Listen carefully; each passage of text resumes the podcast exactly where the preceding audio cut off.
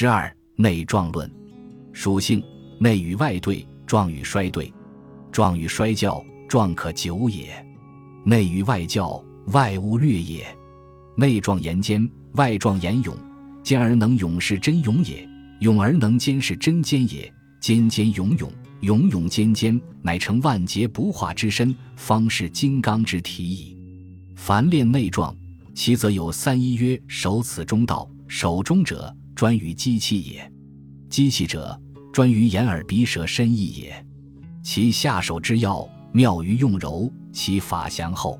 凡柔之时，以解筋仰卧，手掌着处，其意掌下胸腹之间，即名曰中。唯此中乃存气之地，应须守之。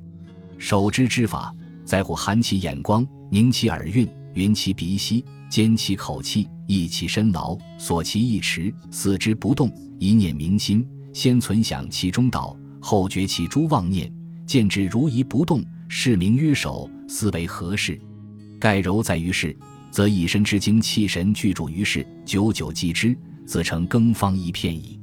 设如杂念纷纭，持想事物，神气随之而不宁，则虚其柔矣。何意之有？二曰：悟他想，人神之中。精气神血不能自主，悉听于意，意行则行，意止则止。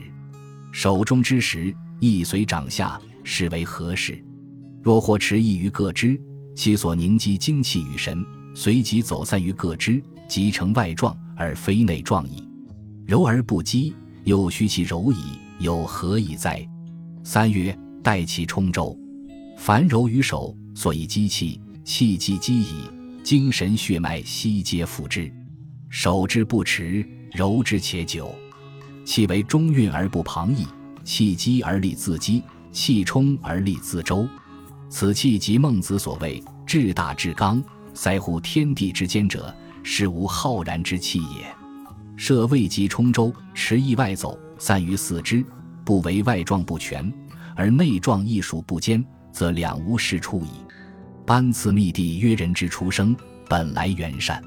若为情欲杂念分去，则本来面目一切魔倒。